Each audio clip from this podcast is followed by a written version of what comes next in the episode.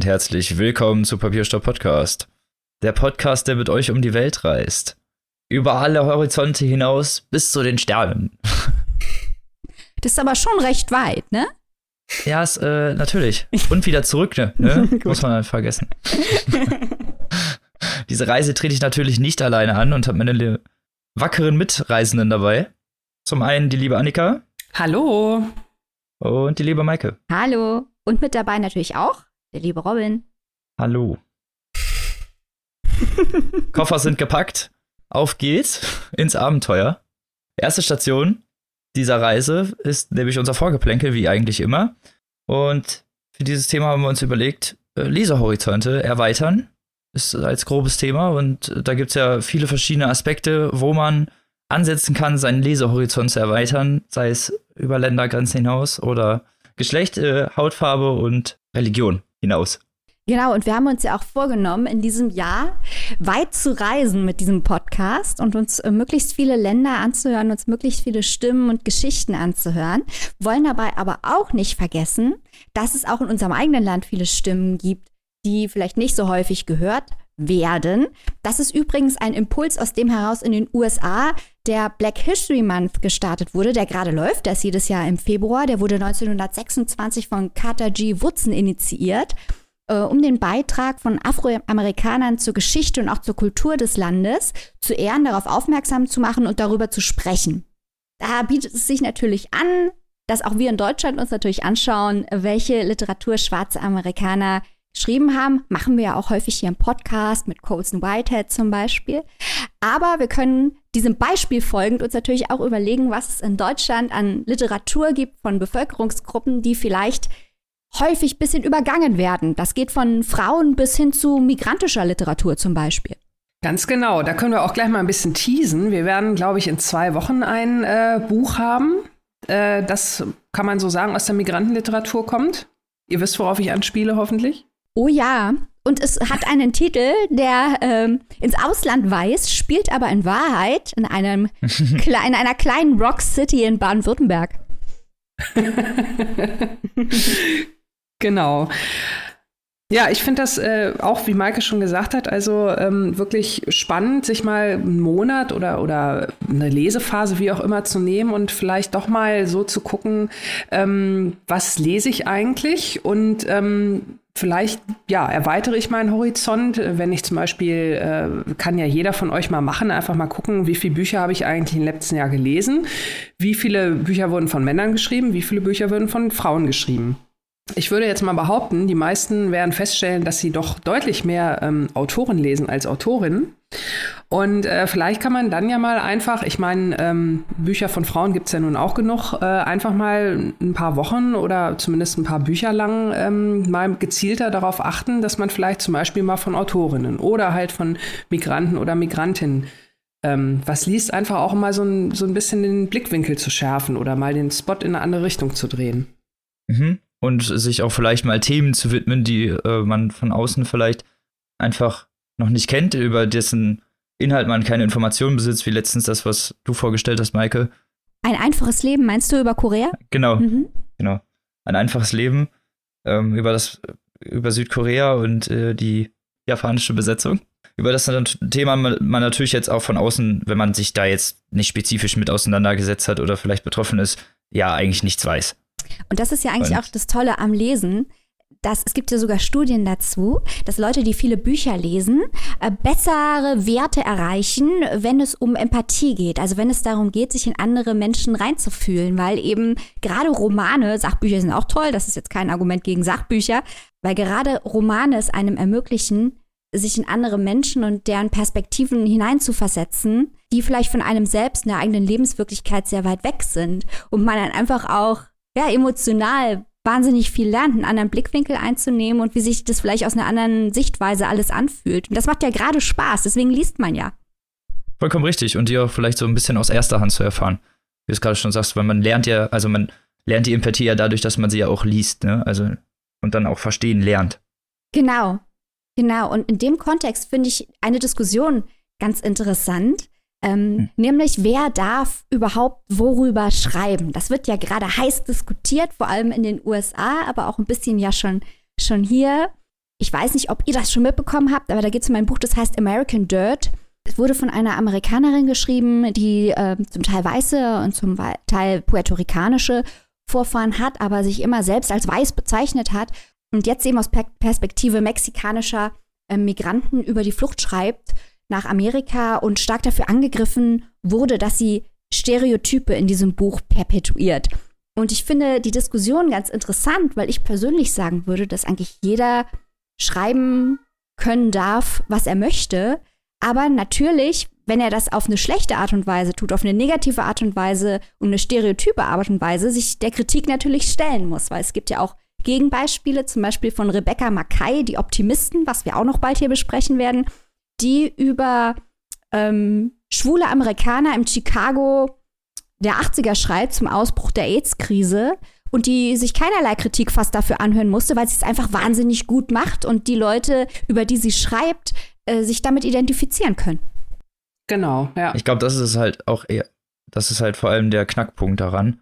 Es ist, glaube ich, nicht, dass man das Ganze als Außenstehender nicht adaptieren darf oder darüber nicht schreiben darf. Es geht ja um darum, wie sehr man sich da damit informativ und auch emotional auseinandergesetzt hat. Mhm. Und wenn da eine gewisse, sagen wir mal, Reputation herrscht, die, die man sich in irgendeiner Weise angeeignet hat und die dann auch über die Seiten transportiert wurde, das ist natürlich auch sehr wichtig. Ne? Also Reputation macht natürlich nicht gleich äh, gute Literatur oder auch empathievolle Literatur.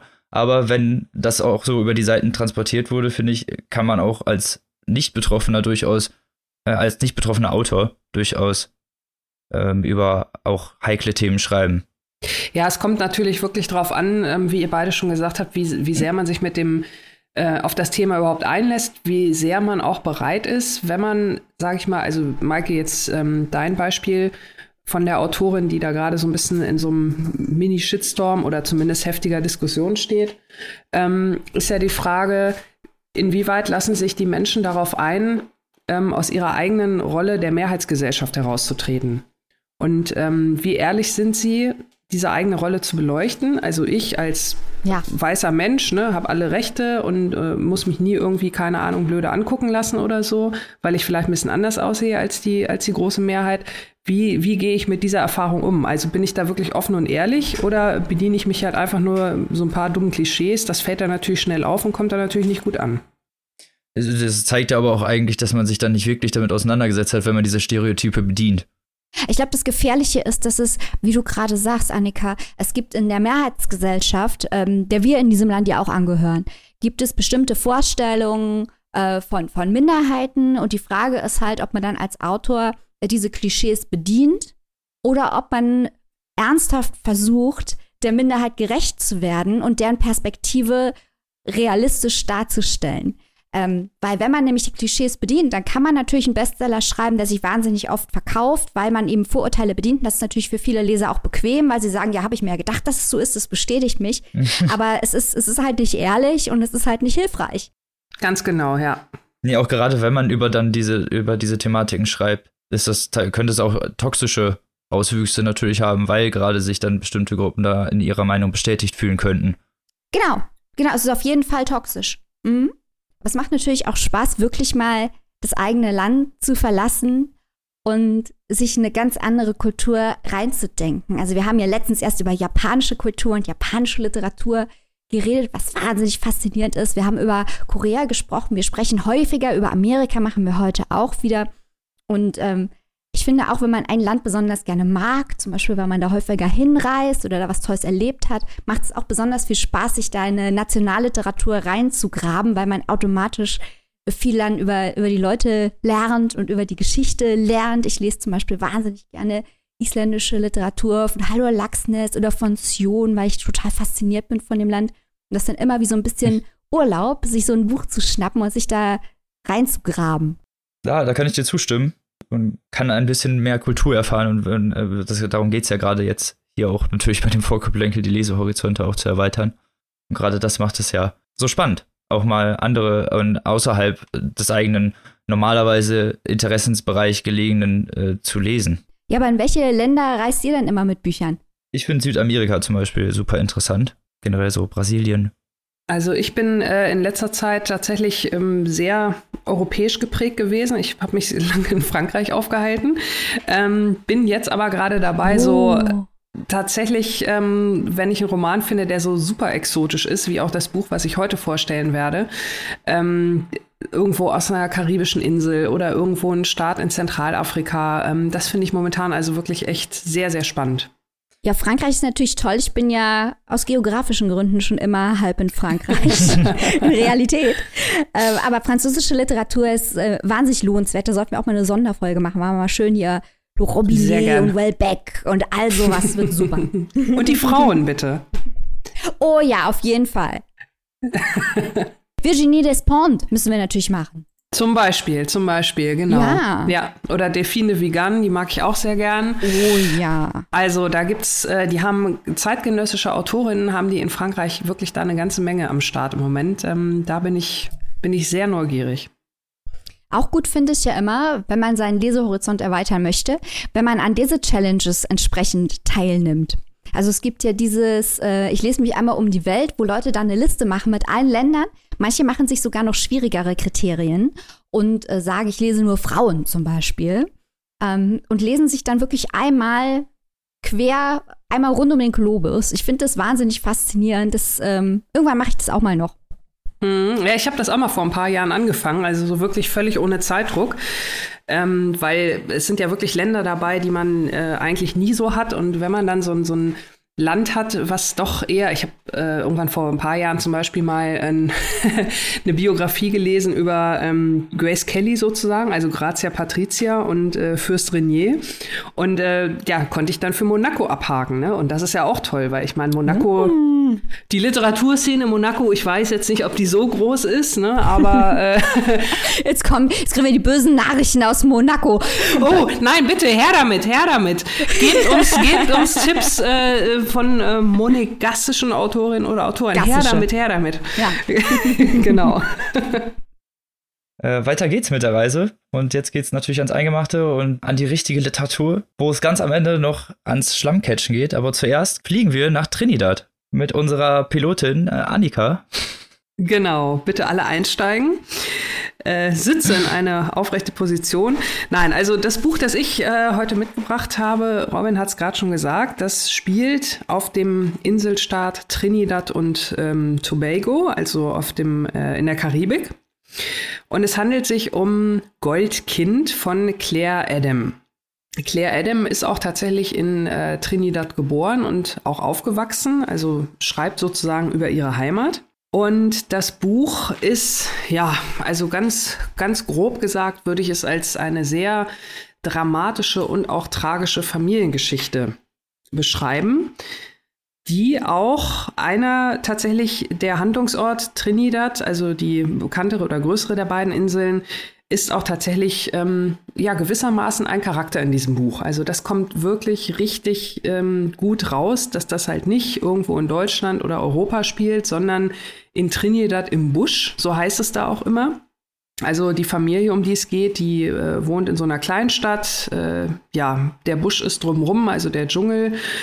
Überall krabbeln Insekten rum, äh, überall äh, kribbelt es, krabbelt es irgendwo. Also es ist wirklich so dieses, dieses, ja, wie man es sich so vorstellt. Zum einen die Natur, auf der anderen Seite aber halt auch die ähm, Gesellschaft, wie sie in dem Buch vorgestellt wird, dass man gleich merkt, also okay, wir haben jetzt sozusagen die heimischen Gefilde verlassen, wir sind jetzt hier irgendwo, wo es uns echt fremd ist.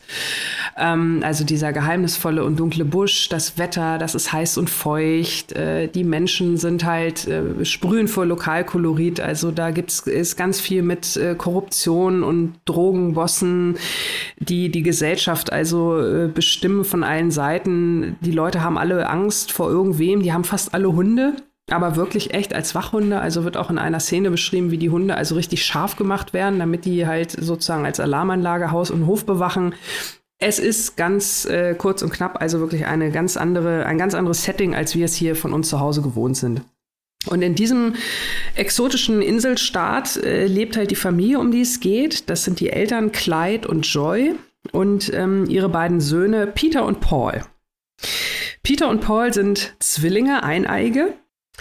Also die, diese Familie jedenfalls ähm, zu Beginn des Buches ist da gerade ein, ja, wurden die überfallen zu Hause. Das ist da, wie gesagt, so ein bisschen an der Tagesordnung Gewalt. Und ähm, es hat in Zusammenhang mit diesem Überfall auch noch so einen kleinen Familienstreit gegeben mit der Folge, dass Paul, einer von den beiden Jungs, verschwunden ist. Der kommt also abends nicht nach Hause, der Junge ist weg. Eltern natürlich total besorgt, weil ne, kann alles Mögliche sein. Auch werden Menschen da ständig entführt und dann entweder erpresst oder getötet oder was auch immer. Also die Familie ist jedenfalls in heller Aufregung. Und ähm, das ist so der erste Teil des Buches, der überhaupt erstmal schildert, was ist das für eine Familie. Äh, die haben da zwei Söhne, aha, mh, und man lernt äh, überhaupt erstmal die, ja, den Ort halt auch Trinidad und die Umgebung und so weiter alles kennen und so ein bisschen auch den Alltag der Familie. Was sind das für Menschen? Was haben die für Verhältnisse zueinander? Dann gibt es einen äh, Cut und der zweite Teil von dem Buch beginnt. Und in diesem zweiten Teil springt die Autorin ganz weit weg, äh, ganz weit zurück in die Vergangenheit und ähm, berichtet von Peter und Paul. Erstmal, also wirklich beginnt mit der Geburt von den beiden Jungs, von den eineigen Zwillingen, wie gesagt. Und zwar hat es da schon äh, Komplikationen gegeben. Nach Peter, der Erstgeborene, nachdem der sozusagen auf der Welt war, ähm, hat sich Paul, der Zweitgeborene, ein bisschen schwer getan. Da gab es halt, ja, der wurde so ein bisschen von der Nabelschnur irgendwie äh, gewürgt und litt dann unter Sauerstoffmangel kam da ein bisschen verspätet auf die Welt und von diesem Moment an ist Paul quasi der Zurückgebliebene. Also das wird auch sein ganzes, zieht sich dann wie so ein roter Faden. Peter, der Ältere, ist das Goldkind, das Titelgebende, also der Junge, der sich dann auch ganz toll entwickelt. Ähm, der ist super schlau in der Schule, der ist, äh, kann alles. Also man merkt richtig, der wird es mal irgendwie ganz weit bringen. Und Paul, ähm, ja, ist halt der Zurückgebliebene, ne? Und ist die, die ähm, Kapitel springen so ein bisschen, erzählen, wie die Zwillinge aufwachsen. Und ähm, man bekommt halt relativ schnell mit, wie die ganze Familie diese beiden Jungs halt unterschiedlich behandelt. Und die Frage ist dann, die man sich irgendwann stellt, ist das denn wirklich so? Oder ist Paul vielleicht gar nicht so zurückgeblieben, wie alle immer sagen, sondern wenn man das sein Leben lang immer eingetrichtert äh, bekommt, dann macht das ja auch was mit einem, ist ja klar. Natürlich, klar. Weil wenn man den Stempel ganz, immer aufgedrückt bekommt, genau. dann wird man irgendwann ganz auch zu genau. dem Stempel. Ja, also das ist äh, jedenfalls sehr, sehr interessant. Peter wird halt irgendwie ähm, gefördert. Da gibt es noch so einen reichen Onkel, der sagt, Mensch, der Junge, der hat was drauf, der kann es schaffen und so weiter. Das führt wiederum zu Neid und Missgunst bei anderen Verwandten. Da gibt es noch so ein bisschen mehr Familie im Hintergrund. Das Ganze ist also alles andere als eine einfache Situation. Was ich aber ganz toll fand, ist, dass die beiden Brüder, Peter und Paul, immer zueinander halten. Also es ist jetzt nicht so, dass durch diese unterschiedliche Behandlung da irgendwie äh, Peter echt so, ja, so ein Arschlochkind ist, ganz platt gesagt, sondern der steht immer zu seinem Bruder und die beiden halten zusammen und auch der Mutter vor allem. Joy ist es sehr, sehr wichtig, dass die Brüder zusammenbleiben. Wenn zum Beispiel mal wieder ein Schulwechsel ansteht auf die weiterführende Schule, Peter, wie gesagt, super schlau, kann eigentlich überall hingehen, aber die Eltern sagen immer, Peter und Paul bleiben zusammen. Das heißt, die Schule muss dann auch den Zurückgebliebenen, denkt euch bitte immer die Anführungszeichen, wenn ich das sage, ähm, muss halt auch den äh, zurückgebliebenen Paul mit aufnehmen. Ja, und der dritte Teil ähm, beginnt dann irgendwann wieder in der Gegenwart. Also wir erinnern uns, Paul war ja verschwunden, die sind jetzt übrigens dann 13 gerade. Und äh, dieses Verschwinden von ähm, Paul äh, setzt dann eine, eine dramatische Kette äh, ähm, löst das aus, dass die Familie irgendwann an einem Punkt ist, wo sie zu einer Entscheidung gezwungen wird. Und ich will da auch überhaupt nicht ins Detail gehen, aber das Ganze ist also wirklich ein außerordentlich schwieriges moralisches Dilemma und ähm, die Geschichte ist auch wirklich echt brutal, muss ich ganz ehrlich sagen. Also ich bin sehr ähm, beeindruckt gewesen, dass die Autorin, das war übrigens ihr Debütroman, dass die das so krass durchgezogen hat. Ähm, die Geschichte, die Emotionen, die da rauskommen, wie das am Ende alles aufgelöst wird.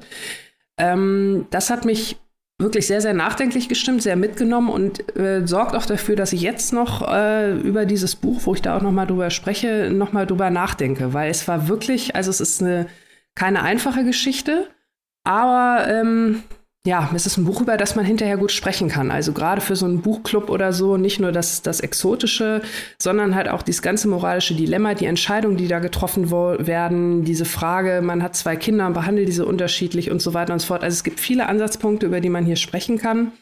Und ähm, das hat mich sehr bewegt und deswegen möchte ich das Buch auch wirklich gerne weiterempfehlen. Ich habe eine Frage. Ja, bitte. Und zwar äh, habe ich, ich oute mich jetzt hier als komplett ahnungslos. Ne? Bevor du mit dem Buch ankamst, Annika, hatte ich von äh, Trinidad und Tobago kein Schimmer. Und als du dann sagtest, äh, du redest über ein Buch aus äh, diesem Land, habe ich natürlich angefangen zu googeln und mich schlau zu machen.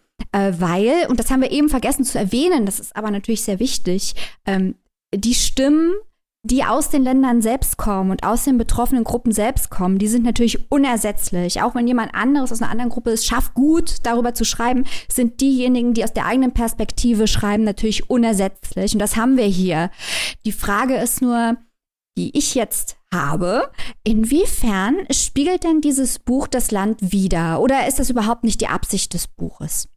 Weil du hast eben schon erwähnt, da wird die Natur und das Setting, das wird sehr gut eingeführt. Aber ich habe zum Beispiel herausgefunden, dass die Probleme in Trinidad und Tobago haben mit äh, Drogen, mit Polizeigewalt, mhm. mit mhm. Korruption. Kommt das in dem Buch vor? Ja, das kommt in dem Buch vor, auf jeden Fall. Ähm, das äh, sorgt auch, sage ich mal, dieses ganze Setting, ne, dieses Land, weil es eben halt mit, mit äh, Drogen und Banden und Gewalt und so weiter und so fort und wem kann man überhaupt trauen und äh, also wirklich sehr, ähm, ich will jetzt nicht sagen paranoide Gesellschaft, aber es ist halt einfach gefährlich, schlicht und ergreifend. Ähm, mhm. Und genau diese Überlegung und dieses Setting sorgt auch überhaupt dafür, dass dieses moralische Dilemma, was sich da im Laufe des Buches entwickelt, überhaupt erst entstehen kann. Also ich sag mal, das Buch, so wie es ausgeht, ähm, wenn das in Deutschland spielen würde, wäre das komplett anders ausgegangen. Okay, jetzt bin ich sehr interessiert. ja, wie gesagt, ich äh, möchte das halt echt nicht verraten. Kannst nicht spoilern. Genau, nein, nein. Ähm, aber es ist, es ist wirklich so, dass diese Geschichte, dieses, ähm, ne, wir wollen hier weg. Der, der Peter, wie gesagt, der ältere Sohn, der hat also wirklich, weil der so schlau ist und so toll, der hat gute Chancen, da irgendwie so ein super Stipendium und dann vielleicht irgendwie in den USA zu studieren, um Gottes Willen. Ne? Also quasi, das wäre natürlich das absolute Nonplusultra für die ganze Familie. Und ähm, das weckt tatsächlich auch bei anderen Begehrlichkeiten. Und ähm, ja, die Entscheidung, die die Familie oder der Vater da am Ende irgendwie äh, trifft, trifft, treffen muss, treffen soll, wie auch immer, ähm, ich glaube, die wäre in einem in einem äh, in einer anderen Gesellschaft äh, anders ausgefallen. Ja, das möchte ich schon so sagen. Also so gesehen spielt das irgendwie ähm, eine große Rolle. Was ich jetzt natürlich total spannend finde, es war ja wie gesagt ein, ein äh, Debütroman. Ähm, ich fand auch die, die äh, Sprache gut, die Claire Adam da benutzt. Sie hat das wirklich, das lässt sich flott lesen. Das ist äh, teilweise an ein, zwei Stellen noch so ein bisschen nicht ganz ausformuliert. Da hätte ich mir noch ein bisschen mehr ähm, Input gewünscht. Ich habe auch so ein paar Notizen von der Autorin gelesen. Da hat sie auch gesagt, na ja, das eine oder andere hätte sie vielleicht noch ein bisschen, es ist halt ein Debütroman, ne? Aber es, äh, ich finde mhm. es total spannend äh, zu beobachten, wenn sie jetzt irgendwann dann vielleicht ihren, ihren zweiten Roman nachlegt. Ähm, A, spielt er wieder auf äh, Trinidad und Tobago Tobago? Spielt die Insel da wieder so eine große Rolle oder ähm, ja, schwimmt sie sich frei und schreibt über was ganz anderes? Und wie wird das dann? Sowas finde ich ja dann immer spannend, wenn sich Debütautorinnen oder Autoren so auf so ein ganz spezielles Ding äh, konzentrieren, wo man denkt, okay, mal sehen, was dann jetzt bei, bei dem nächsten kommt. Wie bist du denn auf das Buch gekommen? Ja, das ist ähm, eine gute Frage. Also zum einen natürlich dieses exotische Setting, aber das hat mich äh, gar nicht, also es war eine Kombination aus zwei Sachen. Und zwar wird das Buch im, in den USA von Hogarth ähm, verlegt. Und Sarah Jessica Parker, die Schauspielerin, die ist seit, ich weiß nicht, einem Jahr oder so, publiziert die halt für Hogarth. Das ist jetzt ihr zweites Buch, was sie sich ausgepickt hat. Und es ist jetzt nicht so, dass ich irgendwie ähm, groß auf der Suche bin nach sozusagen äh, Testimonials von Celebrities. Ne? Dieses Buch empfehle ich. Das ist ja meistens eh ähm, mehr nur heiße Luft als alles andere. Zitat aus dem Zusammenhang gerissen. Ne? Genau. Aber hier ist es also wirklich so, dass Sarah Jessica Parker ähm, also wirklich gezielt Debütautorinnen sich für diesen Verlag aussucht, die halt gerade so irgendwie exotisch schreiben. Und ähm, das hat mich irgendwie neugierig gemacht und dann dachte ich, ach naja, probierst du das mal, das Buch. Und äh, also das passt wirklich äh, komplett in das, in dieses, ja, in dieses Bild, was Sarah Jessica Parker da mit ihren, mit den Büchern, die sie verlegt, da rausnehmen will, dass ich mir jetzt äh, vielleicht auch noch mal die anderen Bücher aus dieser Reihe anschauen möchte. Also das finde ich, finde ich sehr spannend.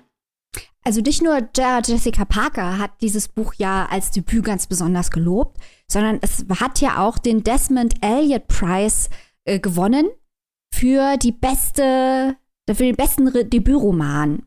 Also da haben ja, ich finde es dann gut, wenn solche Celebrities, weil ich bin da auch immer ganz kritisch, aber wenn die sich da mal was raussuchen, was echt literarische Qualität hat und nicht nur auf den Massengeschmack abzielt. Mhm. Und das scheint die gute Frau Sarah Jessica Parker hier wirklich geschafft zu haben. Ja, auf jeden Fall. Vor allem, ähm, sie hat. Ich bin gerade sehr. Ja, also sie hat, sie hat auch tatsächlich sich wirklich Sie hat sich auch sehr, sehr, sehr eingehend mit diesem Buch befasst, weil auf äh, Goodreads gibt es ja diese Funktion, äh, dass man Notizen und Highlights äh, da markieren kann und dann auch Notizen dazu schreiben kann. Das hat sie auch gemacht. Sie hat äh, mehrere Stellen in dem Buch, Sätze, die ihr besonders schön gefallen haben oder wie auch immer, hat sie markiert und hat dann da also ähm, mehr, mehrere Absätze lange Kommentare teilweise geschrieben, warum ihr das äh, gut gefallen hat, wie sie das gelesen hat hat, also quasi als wie ein, wie ein Buchclub mit Sarah Jessica Parker. Die Autorin hat das auch gemacht. Hm. Die hat auch ähm, bei einigen Stellen äh, das so ein bisschen erklärt, vielleicht noch. Ne? Da hat sie irgendwie mal so eine, äh, so eine alte Legende aus Trinidad mit so einem Halbsatz erwähnt und hat die dann in ihren Notizen noch mal ein bisschen ausführlicher geschildert und so. Und das war also wirklich ein, ein total spannendes Leseerlebnis. Ich war selber auch, Robin, genau wie du, völlig überrascht. Das war echt, als wenn ich mit, mit äh, der Autorin Claire Adam und Sarah Jessica Parker Lager quasi zu dritt so eine Leserunde zu diesem Buch habe. Das hat mir ausgesprochen gut gefallen und ähm, ich fand auch die, die Hinweise und die Notizen, also ich will jetzt nicht sagen erstaunlich, aber, aber wirklich sehr, sehr interessant und den Horizont erweiternd. Habt ihr gemerkt, was ich da jetzt gerade uh. gemacht habe, ne? Oh, Wahnsinn. Uh. Moderator-Skills. Zehn Punkte für das Thema erwähnt. Nee, aber klingt sehr interessant. Äh, Folgefrage: Bist du denn überhaupt ein Sarah Jessica Parker Fan oder war das einfach nur so ein Experiment, was du gemacht ähm, hast? Das war so ein Experiment. Also, pff, was heißt Fan? Ich bin, okay. äh, bin ja nun schon zwei, drei Tage älter. Also, ich bin natürlich damals mit Sex and the City aufgewachsen. Das war ja unsere Revolution im Fernsehen. Ganz kleiner Hinweis: Annika, Annika ist nicht 60 plus, auch wenn sie das gerade hier als klang jetzt gerade so, kommt aber mit dem Rollator in die Sendung gefahren. Nein. nein, nein, nein, ganz, ganz so schlimm ist nicht. Ähm, aber äh, 80 Prozent unserer Ausgaben sind, gehen für Sauerstoff für Annika Nein, also, unser Teenager hier wird frech. Ich wollte gerade sagen, komm du mir mal nach Hause, Bürschchen. Nein, also ähm, es war wirklich, es war wirklich die Neugier, weil, äh, ne, wie gesagt, Promi-Buchclubs gibt es ja doch schon mal. Ähm, ich weiß hier, Reese Witherspoon macht das ja auch äh, irgendwie jeden Monat ein so Buch und gibt sich da anscheinend auch sehr viel Mühe. Und ich wollte einfach mal gucken, was steckt denn da so hinter. Und ähm, also hier fand ich das wirklich, das war echt ein ja, Volltreffer, muss ich sagen. Das hat mich alles sehr beeindruckt. Also das Buch an sich und das Ganze drumherum, interessant. Sehr interessant. Ja, kann ich ja noch mal ein bisschen Zahlen, Daten, Fakten zum Buch oder gibt es noch eine Frage? Nee, ich möchte das Buch jetzt bitte lesen. Sag mir mal bitte, wo ich es käuflich erwerben kann ja, und was es mich kostet genau. von meinem hart verdienten Geld. Also, Claire Adam, Gold, Goldkind, ähm, ist auf Deutsch erschienen am 4. Januar, also ist auch noch relativ frisch, möchte ich fast sagen. Hat 272 Seiten, ist erschienen im Verlag Hoffmann und Kampe und ihr bezahlt für das gebundene Buch 23 Euro und für das E-Book 16,99. Also auf jeden Fall deutlich günstiger als ein Flugticket nach Trinidad. Ja, und das Buch sieht auch sehr schön aus, muss man jetzt mal zu sagen. Schönes Design. Ja, ja. Das klingt auch vernünftig. Ja, wo reisen wir denn als nächstes hin? Dann. Äh du möchtest das Steuer weiterreichen. Ich glaube, Ganz Annika genau. ist es jetzt auf Trinidad zu warm geworden. Sie möchte sich jetzt gerne mal ein bisschen im ja. ewigen Eis abkühlen. Ja, genau, das klingt gut. Das wäre doch eine gute Idee. Und wo ginge das besser als in der Tundra? Lunawatz. Also wir reisen, als nächstes packen wir mal eine schön warme Jacke ein, denn jetzt geht es in den Norden Kanadas, ins ewige Eis. Wir lesen jetzt einen Debüt, naja, Roman, werden wir gleich drüber diskutieren, ob es ein Roman ist. Wir lesen jedenfalls ein Debütwerk von Tanya Tagak. Wer ist das? Das ist recht interessant. Äh, Tanya Tagak ist eine Sängerin und zwar nicht irgendeine Sängerin, sondern sie beschäftigt sich mit indigenem Kehlkopfgesang. Wir können das jetzt leider aus rechtlichen Gründen hier nicht einspielen, aber es lohnt sich, das mal auf YouTube einzugeben. Das ist sehr ungewöhnlich für unsere äh, westlichen Ohren und wahnsinnig spannend. Ist also der Tra Wir verlinken das unten. Okay, das machen wir. Gute Idee. Das ist also der ja. traditionelle Gesang der Inuit. Sie ist auch selber Inuk. Und damit hat sie sich schon sehr viele Lorbeeren in Nordamerika verdient, hat schon zahlreiche Musikpreise gewonnen und ist auch mit dem Order of Canada ausgezeichnet worden für ihre besonderen Verdienste um die kanadische Kultur. In ihrer Musik geht es auch sehr oft um ihre eigene indigene Kultur, um die drohende Zerstörung, die versuchte Zerstörung dieser Kultur und der Natur im hohen Norden Kanadas. Und dagegen wendet sie sich jetzt auch in einem neuen Medium, nämlich in einem Buch mit Eisfuchs. Äh, Eisfuchs ist eine Mischung aus Memoir, Roman und Gedichtband. Zeichnungen sind auch drin äh, von Jaime Hernandez, auch sehr schön. Und sie erzählt darin die Geschichte von einem namenlosen jungen Mädchen, das eben in Nunavut im ewigen Eis aufwächst in den 70er und 80er Jahren, also in der gleichen Zeitspanne, in der auch Tanya Tagak ähm, an diesem Ort aufgewachsen ist. Also viele eigene Erfahrungen sind eingeflossen in das Buch.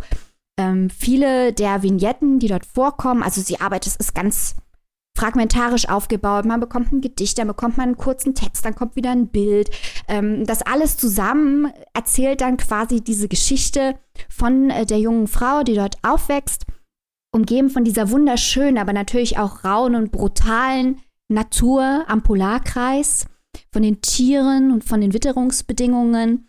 Die dörfliche Gemeinschaft, in der das Mädchen lebt, ist natürlich vom intergenerationalen Trauma des Völkermords geprägt ähm, das Mädchen begegnet im Alltag, also in Familie und Schule, immer wieder Gewalt, auch sexualisierte Gewalt und Alkoholismus ähm, und muss eben in dieser schwierigen Umgebung erwachsen werden. Was ihr dabei hilft, sind die Natur und auch die Mythen der Inuit, was ein ganz klassisches Motiv in der indigenen Literatur ist. Also wer schon ein bisschen mehr gelesen hat in dem Bereich, der wird es gleich wiedererkennen, dass quasi die Kultur, die Tradition und die Natur eine Kraftquelle sind, um mit der harten Realität umzugehen. Äh, dieses Mädchen wird in der Schule zum Beispiel gemobbt, ähm, hat es zu Hause auch recht schwer. Äh, diese Geschichte, wie gesagt, recht fragmentarisch. Es lohnt sich eigentlich gar nicht wirklich, es nachzuerzählen. Was nur wichtig ist, ist zu wissen, dass ihr beim Erwachsenwerden ein mythischer Eisfuchs hilft. Und dieser Eisfuchs ist quasi ihre Verbindung zur Spiritualität. Und um erwachsen zu werden, ist es eben wichtig, diese Verbindung zur Spiritualität aufzubauen und dadurch eine Kraftquelle zu haben, um der harten Realität zu begegnen. Ich möchte jetzt nicht spoilern, was mit diesem Eisfuchs passiert. Das sieht man nämlich nicht kommen und das ist ziemlicher Hammer. Also hat mir der Mund offen gestanden. Ähm, aber zum Beispiel, um jetzt zu verdeutlichen, wie ich das meine, weil das klingt jetzt vielleicht ein bisschen abstrakt, in einem anderen Buch eines kanadischen indigenen Autors, Johnny Appleseed, von Joshua Whitehead träumt zum Beispiel der Protagonist davon, dass ihn ein mythischer Vogel durch einen Sturm trägt. Und das ist quasi die Funktion der Mythen der indigenen Kulturen, dass sie äh, in so einem rauen Klima äh, die Menschen äh, durch die Turbulenzen des Lebens durchtragen. Und immer wieder wird von Tanya Tagaks Roman und auch von anderen indigenen Romanen als Bildungsroman gesprochen. Vielleicht als Orientierungspunkt ist der Begriff ganz gut. Aber eigentlich ist er auch ein bisschen irreführend. Es ist eine ganz eigene Version des Bildungsromans, weil im deutschen Bildungsroman hier Wilhelm Meister und so weiter geht es ja immer darum, dass Leute in eine Gesellschaft rein sozialisiert werden und ihren Platz in der Gesellschaft finden. Aber bei den indigenen Völkern ist es ja so, dass sie in einem Siedlerstaat leben und sie leben sowohl in dieser Siedlergesellschaft als auch in der indigenen Stammesgesellschaft. Sie stehen also in einem Dazwischen und für sie heißt Sozialisation, Strategien zu finden, damit umzugehen. Und damit beschäftigt sich auch Eisfuchs, wie man mit einer solchen Situation umgeht. Noch ganz interessant vielleicht, ich habe schon angesprochen, wie die Erzählstruktur ist. Die lässt sich mit unseren traditionellen westlichen Erzählstrukturen schwer vergleichen, was es natürlich gerade interessant macht. Tanya Tagak hat sich selbst auf den magischen Realismus bezogen, den man kennt aus Südamerika, aber es ist natürlich kein magischer Realismus im engeren Sinne, weil es ist ja kein südamerikanischer Roman, sondern es ist eine ganz spezielle mythologische, folkloristische Erzählweise. Und es ist einfach wunderschön, dieses Buch zu lesen, weil es so lyrisch ist. Es ist lyrisch, aber es ist auch brutal, weil die Realitäten, die geschrieben, beschrieben werden, sehr brutal sind.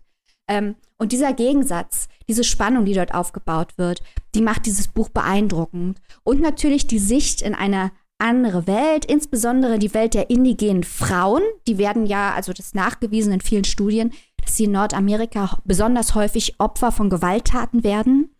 Ähm, und diesen indigenen Frauen, denen gibt Tanya Tagak, die selbst eine indigene Frau ist, hier eine Stimme. Und auch den Überlebenden der Residential Schools. Sie ist selbst eine solche Überlebende. Diese Residential Schools gab es in Kanada noch bis in die 90er Jahre. Und die waren dazu da, dass äh, die Kinder der Ureinwohner assimiliert werden sollten. Also denen sollte quasi die Kultur, in der sie aufgewachsen sind, komplett ausgetrieben werden. Und dagegen wendet sie sich natürlich und diese Realitäten bildet sie auch im Roman Eisfuchs ab. Klingt nach einem starken, aber interessanten Kontrast. Wie fokussiert ist das Ganze denn? Also lässt sich der Geschichte denn gut folgen oder wird, ist das sehr surreal und ein bisschen schwierig, dahinterher zu kommen. Es lässt sich der Geschichte, würde ich sagen, sehr leicht folgen. Also der rote Faden, dass dieses Mädchen erwachsen wird und ihre Verbindung zu, zu den Mythen findet, die zieht sich durch die ganze Geschichte. Aber man muss sich auf die Struktur schon ein bisschen einlassen, weil eben zum Beispiel diese Gedichte darin vorkommen, die die Weltsicht des Mädchens erklären.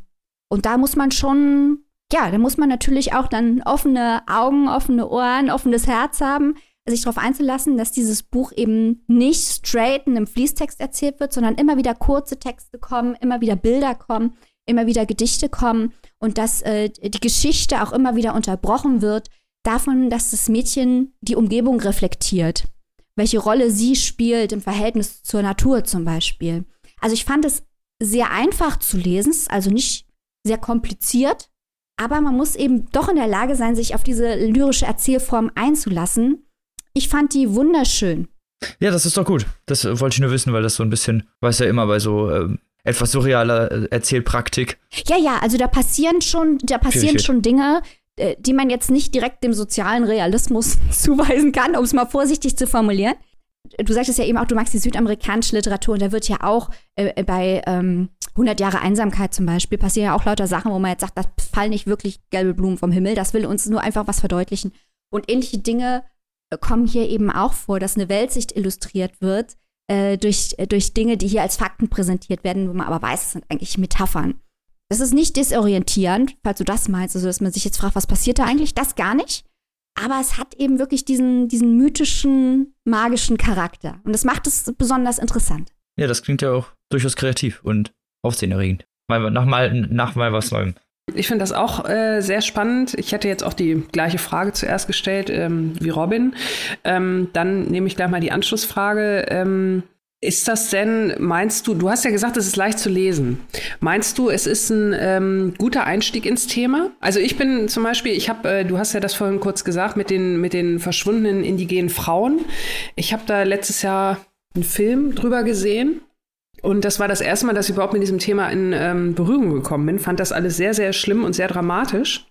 Und wäre der Eisfuchs ein äh, guter Punkt, um überhaupt in die Inuit-Literatur und vielleicht auch gerade mit diesem Unteraspekt einzusteigen, wenn man so gar keine Ahnung hat eigentlich von dem Thema? Also ich muss jetzt sagen, dass ich keine Expertin für Inuit-Literatur bin. Das ist das erste Buch, ähm, Inuit-Buch, das ich überhaupt gelesen habe. Oh. Ich habe einige indigene Bücher von indigenen Autoren gelesen, auch aus Kanada. Mhm. Da kann ich halt auch wirklich äh, Therese Marie Mayotte empfehlen, Joshua Whitehead empfehlen, Louis Erdrich aus den USA. Die haben alle Bücher geschrieben über vergleichbare Erfahrungen es gibt bestimmt Bücher, gerade Joshua Whitehead, was ich eben angesprochen habe mit dem mythischen Vogel, das ist eigentlich fast ein Jugendroman, der noch um einiges zugänglicher ist, um zu verstehen, um welche Welten es hier geht. Der liegt allerdings noch nicht auf Deutsch vor. Und ich möchte jetzt an dieser Stelle mal ausdrücklich den Kunstmann Verlag loben. Ich habe dieses Buch auf Englisch gelesen und habe auch das Hörbuch gehört, das ganz fantastisch ist, wo Tanya Tagak ähm, zwischendurch auch singt. Äh, und habe, als ich das gehört habe, auf Englisch gedacht, kein Mensch wird es auf Deutsch übersetzen. Das ist dermaßen weit weg von unserer Lebenswelt, das wird hier bestimmt so als Nischenliteratur wahrgenommen. Und Kunstmann hat es übersetzt. Und es ist ganz fantastisch und es erschließt es schließt eine ganz andere Lebenswirklichkeit. Und ähm, ja, ich hoffe, dass bald auch Verlage sich wirklich ähm, Therese Marie Mayotte und Joshua Whitehead annehmen werden, weil diese indigenen Stimmen aus Kanada sind wahnsinnig spannend, wahnsinnig interessant und wir hören viel zu wenig darüber. Lange Rede, kurzer Sinn. Ähm, bestimmt ist Joshua Whitehead als Einstieg leichter, aber den gibt es eben noch nicht auf Deutsch. Okay, alles klar. Das Ganze ist doch auch mit Zeichnung untermalt. Äh, richtig. Also da hat ein Latinx-Zeichner, Jaime Hernandez, hat Zeichnungen eingefügt. Und das finde ich auch toll.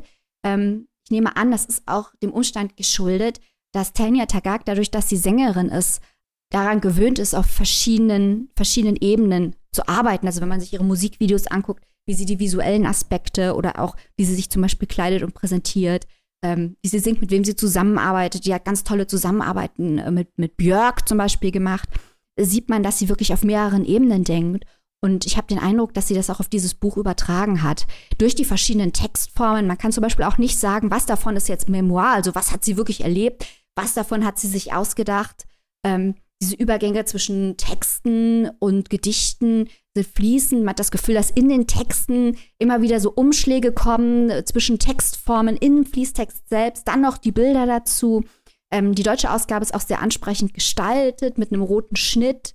Ähm, also das hat mir auch gut gefallen, dass hier ein Buch auch schon ein bisschen als Gesamtkunstwerk betrachtet wird. Und wie gesagt, das englische Hörbuch hat auch noch Gesang drin.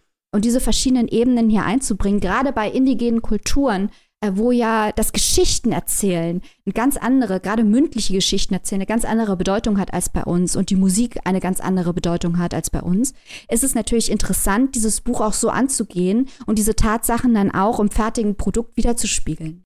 Also ich, ich bin auch nach wie vor neugierig auf das Buch. Ich habe ähm, so ein bisschen äh, noch Berührungsängste gehabt, äh, auch wegen der Lyrik, die du ja auch schon erwähnt hast weil ähm, ich da einfach so in der richtigen Stimmung für sein muss.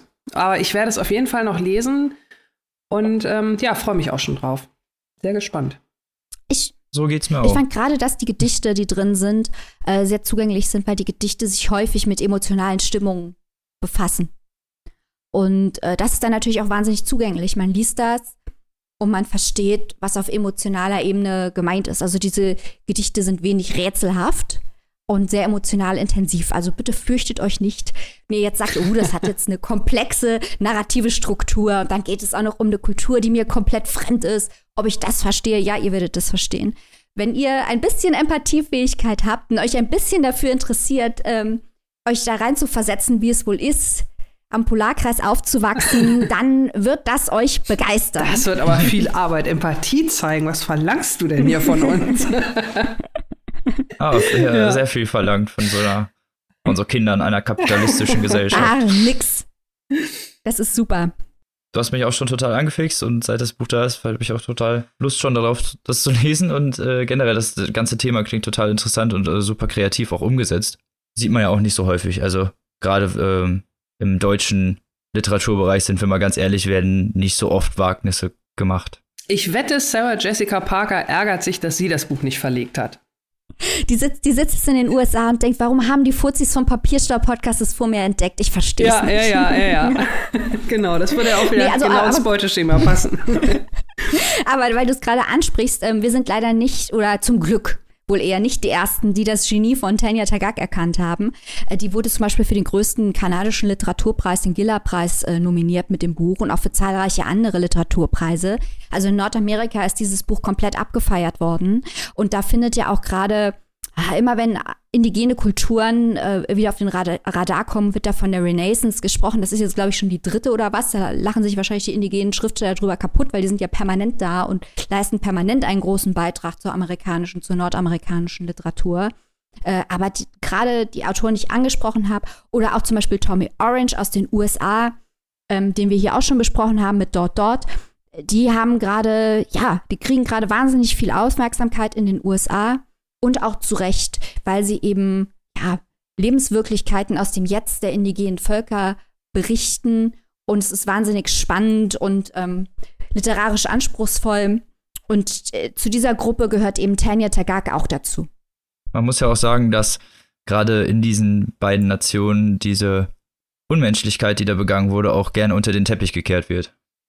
Das ist richtig. Also wer sich da mal ein Bild drüber machen möchte, dem kann ich empfehlen, auf YouTube mal Lesungen von Tommy Orange anzuschauen und sich die Fragen anzuhören und die Reaktionen der Leute anzuhören. Das ist wahnsinnig spannend, äh, wie die Nachfahren der Siedler auf diese Geschichten reagieren. Hm. Und äh, man kann auch einige Interviews von Tanya Tagak lesen, wo sie sich auch genau zu diesen Punkten äußert. Ähm, das ist als Zusatzlektüre zur Primärliteratur nicht unspannend. Papierstau, da kriegt ihr nicht nur eine Empfehlung, sondern müsst auch doch direkt äh, Sekundärliteratur besorgen. Müsst ihr nicht, Aber also ich muss ja auch sagen, ich habe angefangen, all diese Autoren zu lesen wegen Tommy Orange. Ich habe Tommy Orange gelesen. Ich dachte, Wahnsinn, das gibt's ja überhaupt nicht. Da hat sich mir eine ganze Welt aufgetan, mit der ich mich nie ernsthaft beschäftigt hatte. Und dann fängt man an und liest einen Autor, noch einen Autor und es hängt alles zusammen. Und Tommy Orange ist mit Therese Marie Mayotte befreundet und die ist dann für die gleichen Preise nominiert wie Tanya Tagak und so kommt eins zum anderen. Und ich finde, das macht auch Spaß, wenn wir schon über das Horizont erweitern äh, reden, dass man sich quasi in einer Kettenreaktion ähm, durch, durch Kulturkreise durcharbeitet. Immer ein guter Vorsatz. Für wie viel Euro dürfen wir uns denn durch diesen Kulturkreis arbeiten? Also das Ganze ist äh, gegen Geld erhältlich beim Verlag Antje Kunstmann, äh, die uns freundlicherweise Rezensionsexemplare zur Verfügung gestellt haben. Danke dafür. Das Buch ist gegen Geld beim Verlag Antje Kunstmann erhältlich. Und zwar ist es im Handel seit gestern, seit dem 11.02. Jetzt findet mal jemanden, der euch schneller die Rezensionen zu den Neuerscheinungen bringt als wir. Ähm, das Buch kostet 20 Euro, hat 196 Seiten. Wie gesagt, mit den Illustrationen von Jaime Hernandez. Äh, und übersetzt wurde das Ganze, das wollen wir hier nicht verschweigen, von Anke Caroline Burger, also der gleichen Übersetzerin, die auch das Buch, das wir gleich besprechen, übersetzt hat. Oh, und nicht vergessen, äh, für 15,99 gibt es das Ganze auch als E-Book. genau, wie du gerade schon erwähnt hattest, hat die gute Annika Caroline Burger auch das Werk übersetzt, was ich diese Folge vorstelle. Und was wahrscheinlich jetzt hier auch noch zu äh, sehr brennenden Diskussionen führen Warte, ich wird. schnell die Boxhandschuhe, Moment. Boxhandschuhe, äh, Stacheldraht und Basies werden rausgeholt. Brennen ist nämlich sowieso ein sehr gutes Stichwort. Das vorliegende Werk heißt nämlich Die Brandstifter von R.O. Kwon. Erschienen im Original 2018, in der vorliegenden deutschen Übersetzung erschien 2019. Einmal kurz zur Autorin, die ist 1983 in Seoul äh, in Südkorea geboren und relativ früh schon in die USA emigriert. Ähm, schreibt normalerweise für Magazine und Zeitungen und das hier ist auch ein Debütroman. Im Vorfeld wollte ich schon mal erwähnen, das Ganze hat nämlich, äh, ist nämlich ein Bestseller in den USA gewesen und hat mehrere Preise, äh, wurde für mehrere Preise nominiert, unter anderem für den National Book Critics Circle Award und den LA Times Book Prize. Aber das nur vorweg. Die Brandstifter behandelt, äh, wie der Titel vielleicht schon vermuten lässt, sehr brisante Themen. Es geht vor allem sehr viel um äh, Glaube und Religion, Hingabefreiheit, Vergebung, Absolution und alles, was sonst mit narrativer Eskalation zu tun hat, was ja äh, unser Hauptmetier ist. Praktisch ist das Buch leider eine narrative Schlaftablette. Dann kommen wir mal zum Inhalt. Es geht äh, um Will, einen ja, jungen Studenten an der Knoxhur Knoxhurst Universität. Ich weiß gar nicht, wo die liegt. Ist fiktiv, ist fiktiv. Er ist von einem Bibelkolleg gewechselt, weil, wie man so schon sehr früh am Anfang erfährt, Will hat seinen Glauben an Gott verloren.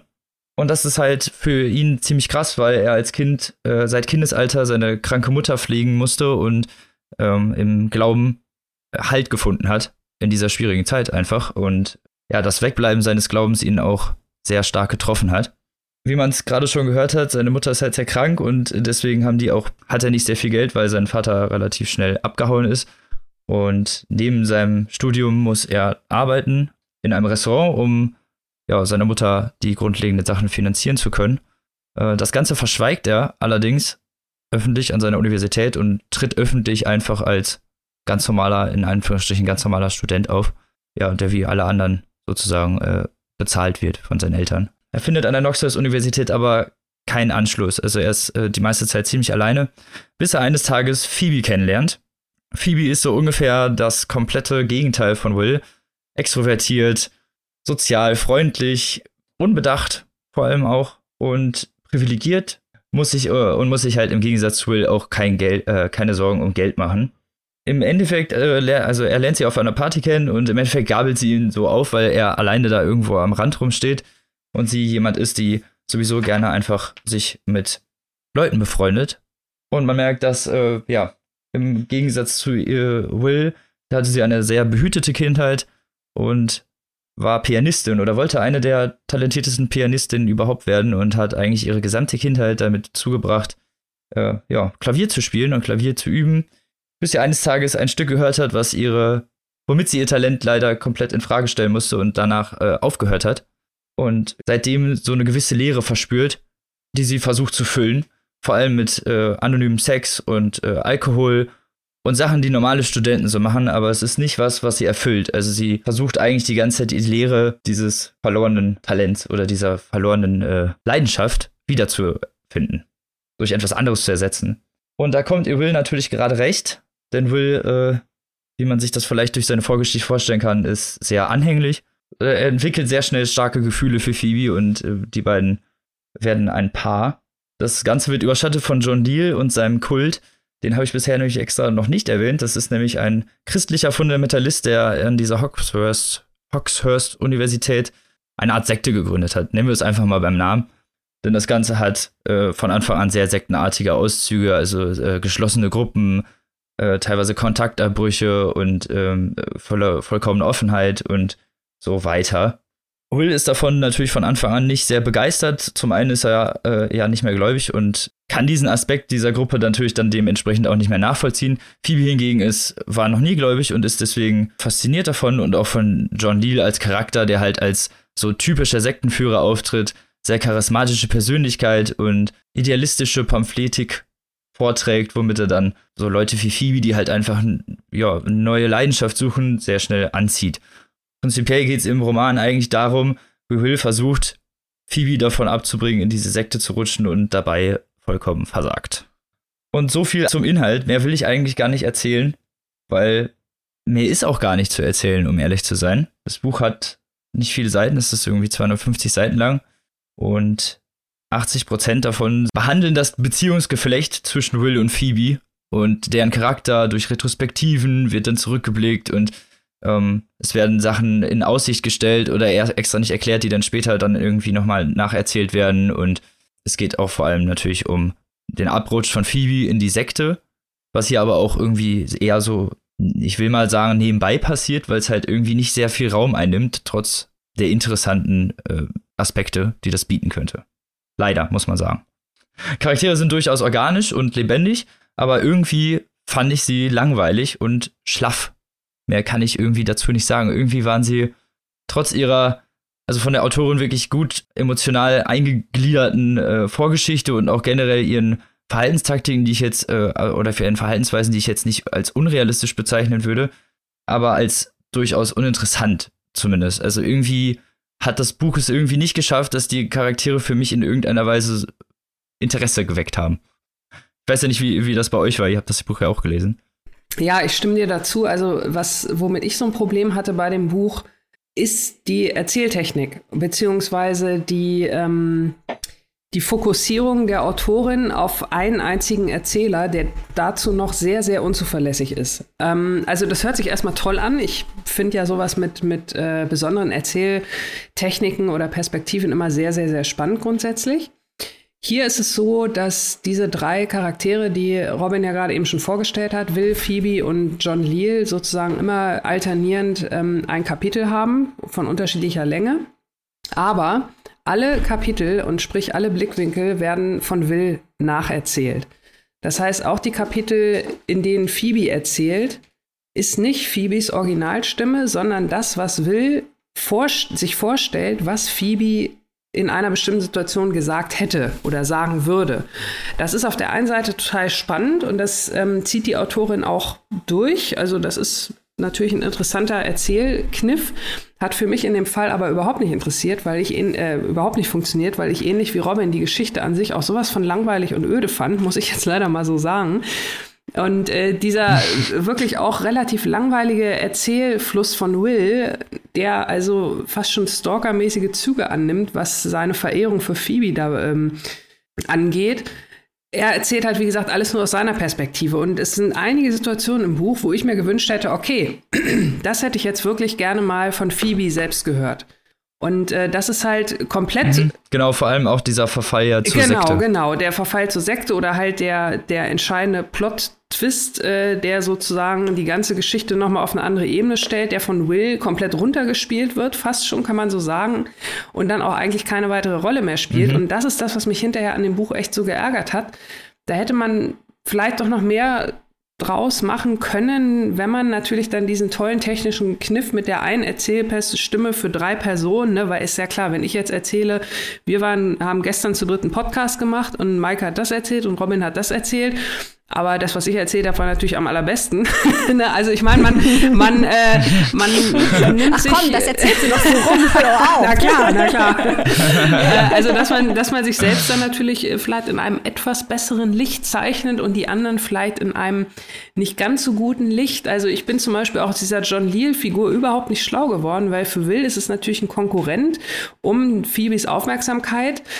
Aber was da nun wirklich passiert ist, ähm, die Figur ist für mich total äh, überhaupt nicht greifbar gewesen. Also ich kann jetzt nicht sagen, ist der wirklich dieser gefährliche Sektenführer? Ist das vielleicht wirklich ein Mensch, der, der grundsätzlich eigentlich was Gutes machen will?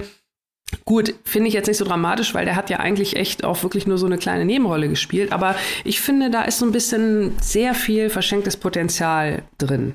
So, ich möchte diesem Buch jetzt gerne zur Seite springen. ähm, und zwar äh, ist das das beste Buch, das ich in meinem ganzen Leben gelesen habe. Nein. Hat dieses Buch durchaus Aspekte, die interessant sind und die man loben könnte? Ja. Ähm, zum einen, interessant ist ja, Arrow Korn ist, ähm, wie du eben schon erwähnt hast, Robin, ähm, südamerikanisch-amerikanische Autorin. Und das spielt auch im Text eine Rolle, weil da eben auch Figuren vorkommen, die südkoreanisch oder halb südkoreanisch sind und die auch was erzählen über die Vergangenheit äh, in Korea, auch über Nordkorea und so weiter. Dieser Hintergrund ist ganz interessant, weil ähm, Figuren mit einem südkoreanischen Migrationshintergrund in der amerikanischen Literatur nicht häufig vorkommen. Das ist schon mal interessant.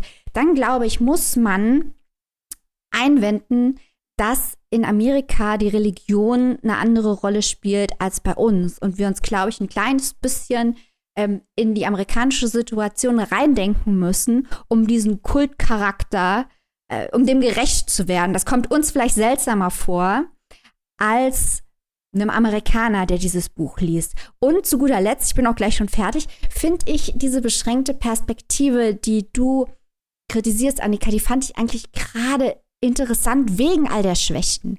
Weil ja die Figur, die erzählt, dazu führt, dass alles, was gesagt wird, ist eigentlich unsicher. Wir wissen nicht genau, was wirklich passiert ist. Vor allem auch dieser Umschlagpunkt, den du eben schon erwähnt hast, zeigt ja, dass dieser positive Ansatz, den er uns glauben machen will bei ihm, in diesem Ausmaß gar nicht da ist. Also eigentlich ist er ja auch, ohne jetzt hier viel, zu viel spoilern zu wollen, eine gefährliche Figur.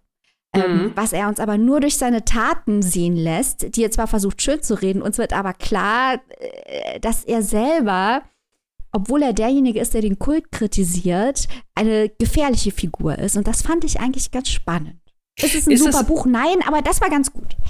Nein, ist es, Maike, du hast völlig recht, ist es auch. Ich finde auch, wie gesagt, die Technik an und für sich finde ich echt super.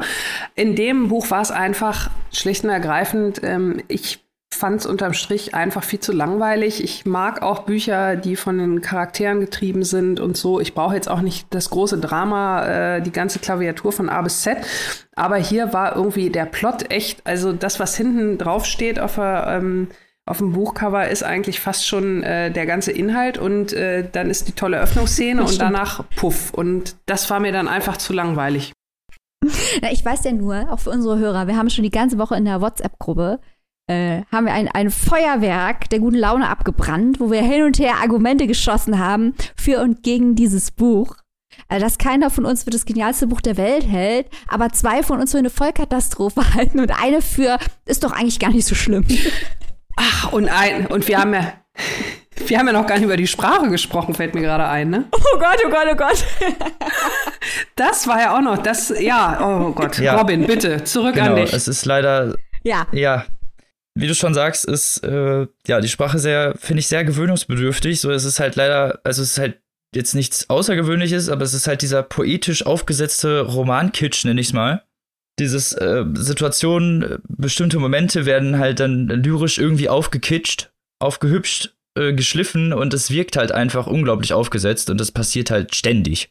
Und wenn ich meine ständig, wirklich ständig. Und das wirkt halt irgendwie, das ganze Buch wirkt dadurch irgendwie sehr gestelzt. Dem ist nichts hinzuzufügen. ja, wie du schon sagst, natürlich, Maike hat, hat, muss man dem Buch natürlich seine positiven Punkte durchaus zumessen. Das habe ich auch vorhin schon gesagt. Es hat durchaus empathische Beziehungsgeflechte. Auch die ganze Charakterzeichnung ist durchaus gut gemacht für den Leser, dass man ähm, die Idealistik und auch die ähm, Leidenschaft der Charaktere durch die Seiten spürt, durchaus. Äh, aber das Problem ist eher, dass genau das halt nun mal irgendwie als auf der europäischen Seite diese Glaubensfrage einfach nun mal keinen großen Stellenwert einnimmt und dadurch halt trotz der gesetzten Empathie es irgendwie schwierig ist, damit konform zu gehen, sage ich ganz ehrlich. Ja. Man muss da, glaube ich, auch unterscheiden. Ähm, nur weil man sagt, dass es einen anderen Stellenwert in Amerika hat, heißt es ja nicht, dass man sagt, es hat den zu Recht oder ich gehe damit konform oder ich finde es gut oder so. Nein, Aber ich natürlich habe halt schon nicht. den Eindruck, dass äh, unsere Art des christlichen Glaubens, falls man ihn überhaupt hat, ähm, komplett anders ist als in Amerika einen komplett anderen Stellenwert hat. Und ähm, das spielt, glaube ich, für diesen Roman eine große Rolle, ob man bereit ist, das, sich darauf einzulassen oder ob man das ähm, nicht akzeptabel findet. Und dann wird sich in einem alles gegen dieses Buch streben, denke ich. Ähm, ich weiß gar nicht, ob ich das so sehr nur auf den, auf den Glauben äh, fest, festnageln würde. Also ich habe zum Beispiel eine Parallele gesehen bei Will und Phoebe, dass sie ja beide was verloren haben, was ihnen im Leben sehr, sehr, sehr wichtig war und was ihr Leben in gewisser Weise auch vorgegeben hat. Das war bei Will der Glaube, keine Frage, Ja. aber bei Phoebe war es ja ihr Klavierspiel. Das hat ja fast schon genauso ähm, ihr Leben, sag ich mal, geprägt. Und dieser, dieser, genau, und dieser Verlust von beiden ist ja, ist ja ähnlich. Aber auch da, ne, wenn ich dann über sowas nachdenke, okay, das haben sie da gemeinsam, sie haben beide was verloren, was in ihrem Leben sehr, sehr wichtig war, was ihrem Leben Kontur auch gegeben hat. Ähm, da Sie wollen beide Ja, halt die Leere füllen, da die das auch hint die ja, das natürlich, aber auch haben. da frage ich mich, wollen sie das denn wirklich? Weil das, was Phoebe will, das erfahre ich ja nur von Will. Ja, aber das ist doch gerade, äh, das ist doch gerade das Interessante. Also ich finde, was Robin gerade angesprochen hat, das ist der neuralgische Punkt. Dass es hier eigentlich darum geht, dass wir zwei extrem junge Leute haben, die einen Sinn, um es mal pathetisch auszudrücken, äh, einen Sinn im Leben suchen und eine Bestimmung suchen und eine Leidenschaft suchen. Und der eine hat den Glauben schon verloren und die andere hat den Lau Glauben entdeckt, nachdem sie das Klavierspiel als, als ihren Sinn, ihre Leidenschaft äh, verloren hat. Und äh, das ist der Kern, das ist so ein bisschen äh, der Kern. Und dann ist halt die Frage, ich verstehe dein Argument durchaus, Annika, dann ist halt die Frage, ob einen das wahnsinnig macht, dass man in der Perspektive von Will gefangen ist oder ob man das gerade interessant findet, dass man äh, die ganze Zeit, den ganzen Text über auf unsicherem Boden steht, weil man schlägt das Buch zu und man kann immer noch nicht genau wissen, was mit Phoebe passiert ist. Ja. Mhm. Und auf, äh, was will da überhaupt richtig oder falsch Genau, auch bedeutet ja. halt. Ne? Also das ist wirklich auch die, die Frage des verlässlichen Erzählers sehr wichtig. Und natürlich ist das interessant im Buch, aber es ist halt nun mal leider auch nicht unbedingt spannend zu lesen. Es, es erweckt irgendwie keinen Lesespaß. Also besser kann ich es nicht bezeichnen. Also es ist durchaus zwar interessant, was man dann liest, aber man, man liest es einfach nicht gerne. Man liest die Charaktere einfach irgendwie nicht gerne. Und man würde sich irgendwie wünschen, das ganze Buch wäre anders. Ja, also die Thematik ja, ist genau. natürlich durch, durch, ja, ja, also die Thematik ist durchaus interessant. Es ist aber irgendwie total doof Ja. umgesetzt, äh, um es mal ganz plump auch auszudrücken. Es hat hier einfach so äh, eklatante Veränderungen werden halt viel zu überbordend und emotional gezeichnet. Wirkliche narrative Einflüsse gibt's kaum. Es kaum Zeit vergeht während dieser Geschichte ähm, oder halt dann zu schnell. Viel wird halt alles in Retrospektiven erzählt. Man weiß auch teilweise nicht genau, wo der Erzähler gerade ist, wenn er dann in, in diesen Retrospektiven spricht und ähm, von wo er diese Information hat. Also es ist alles sehr schwammig. So und dadurch aber auch irgendwie nicht greifbar. Und gerade bei so einer Thematik wäre ein bisschen ähm, Griffigkeit und auch Griffigkeit in der Kritik keine schlechte Sache gewesen. Aber ich glaube, das ist, wo wir uns unterscheiden. Ne? Ich fand diesen Aspekt der Schwammigkeit, dass du diesen Willen nicht greifen kannst und dass du ihm nicht trauen kannst, das fand ich noch das Allerspannendste an dem Buch, weil ich die ganze Zeit gerätselt habe, welche Möglichkeiten es noch gibt, was in Wirklichkeit passiert sein könnte. Das fand ich das Spannende an dem Ja, Buch. aber es macht doch nicht so wirklich Spaß ja, aber das zu ist ja, eine. Subjekt, das ist ja Also eine es völlig subjektive Kategorie. Ich würde jetzt Ja, auch nicht, okay. ich würde jetzt auch Ja, nicht sagen, okay. dass das das tollste Buch der Welt ist und dass ich einen Riesenspaß hatte, das zu lesen. Ich habe es so weggelesen und dachte, oh, ist ganz nett. Mehr habe ich auch, also ich will das Buch jetzt nicht irgendwie in den Himmel loben und sagen, ihr müsst es unbedingt lesen. Aber ich glaube, wenn man dem Buch ein bisschen gerecht werden will, muss man. Ich versuche nur dem Buch ähm, ein bisschen die positiven Aspekte auch nach vorne zu stellen. Ja, natürlich. Ist ja auch völlig in Ordnung, dass du da versuchst, ein bisschen das Positive hochzuhalten. Ich, ich will das Buch ja auch nicht verteufeln. Also, wie gesagt, es hat ja seine positiven Aspekte, aber es ist halt leider im, im Gesamtkonzept hat es bei mir leider einfach mhm. nicht gefunden. Ja, das war auch bei mir das Problem. Also unter anderen Umständen hätte ich das auch alles spannend gefunden, Maike, auch das, was du erzählt hast mit dieser Will-Sicht, aber so hat mich diese, diese Sicht nur von diesem einen Charakter plus diese furchtbare Sprache, die haben mich einfach zu sehr behindert, gehindert, daran gehindert, das Buch richtig mhm. zu belesen äh, oder richtig zu genießen. Ich kann es gar nicht anders beschreiben. Also wie so eine Barriere.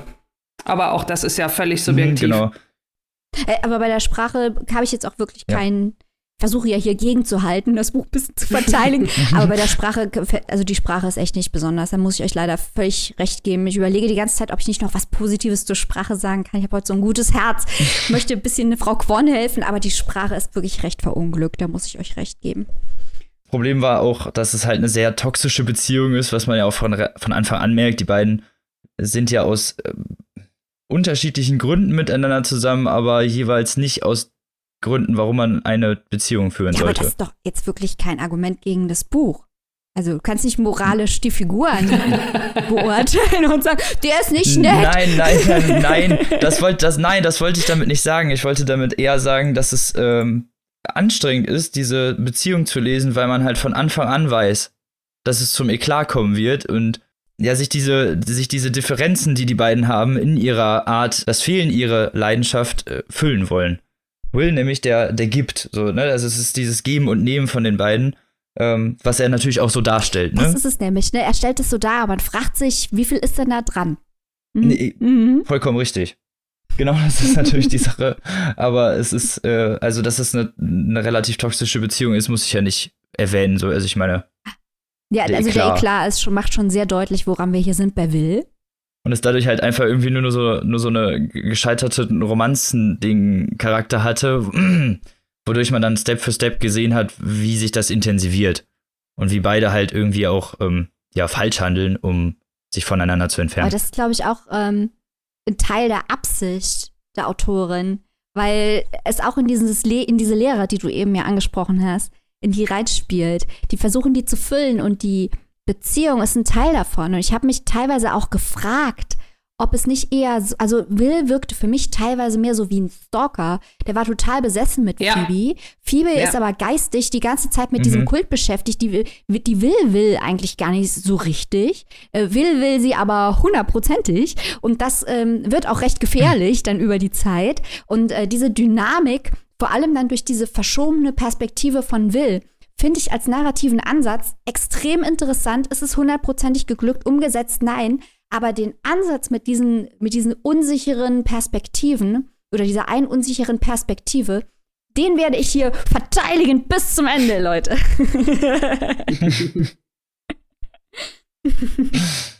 Das ist ja auch völlig in Ordnung. Das hilft mir auch durchaus äh, anderer Meinung sein. Und wie du es halt schon äh, gesagt hast, das ist das, was ich jetzt auch als letztes noch erwähnen würde, äh, gerne ist, äh, diese Sekte und generell der Sektenführer haben halt einfach viel, viel zu wenig Platz in diesem Buch eingenommen. Diese ganze interessante Thematik mit ähm, dem, die, diese Sekte verfallen wird halt leider nur wirklich aus, äh, also aus minimalster Perspektive dargestellt. Es wird kaum Zeit auch darauf verbracht, wirklich äh, darauf einzugehen, wie das Ganze vonstatten geht. Es wird eher so wirklich äh, im Sublimen zwischen Tür und Angel irgendwie mal präsentiert. Und auch halt der Lil ist einfach viel zu, also er ist ein viel zu starkes Abziehbild von einem Sektenführer, als dass ich den ernst nehmen konnte als Sektenführer. Ich hoffe, ja. es ist verständlich, ja. was ich meine. Ja, aber auch da wieder die Frage, ne, ist das Will so, wie Will ihn sieht, oder ist er wirklich so? Ah, das hat mich ganz fuchsig gemacht. keiner von uns war begeistert, ne? Nicht, dass, dass ich das hier Missverständnisse verstehe. Ja. Ich habe es nur nicht aktiv gehasst. Ja. Ich fand es ganz so zum Weglesen ganz so okay. Ja, mir hat es leider gar nicht gefallen, genau. Aber ähm, vielleicht haben wir ja nicht alle Leute jetzt verschreckt hier von diesem Buch. Das war ja auch überhaupt nicht unsere Absicht, ist ja nur unsere Meinung. Bildet euch selbst eine. Robin, wenn wir jetzt noch jemanden äh, hier in der Leitung sozusagen haben, der gerne wissen möchte, äh, genau, hallo, hallo, äh, der dieses, der oder die dieses Buch noch lesen möchte, wo gibt's das denn? Das Ganze kann man erwerben äh, im, für 20 Euro im Hardcover oder 15,99 Euro als E-Book vom äh, Liebeskind Verlag. Ja, ich würde es nicht unbedingt empfehlen, aber wie gesagt, das, äh, Geschmäcker sind da auch sehr verschieden. Vielleicht seid ihr da auch äh, mit, mit der emotionalen Sicht oder dieser charakterlichen Sicht vielleicht ein bisschen ja, interessierter dran oder habt da nicht so die Aversion gegen wie wir. Und damit sind wir schon am Ende unserer Reise für diese Woche. Und nächste Woche geht es natürlich äh, ungestüm wie immer weiter. Drei neuen tollen Werken. Wir bedanken uns natürlich herzlich, dass ihr zugehört habt und uns auf dieser Reise begleitet habt. Falls euch das gefallen hat, würden wir uns natürlich sehr freuen, wenn ihr die Bücher über unsere Affiliate-Links bestellen würdet. Aber wie gesagt, an erster Stelle steht das Buch lesen. genau, und bis nächste Woche. Lest was Tolles und tschüssi. Tschüss. Tschüss.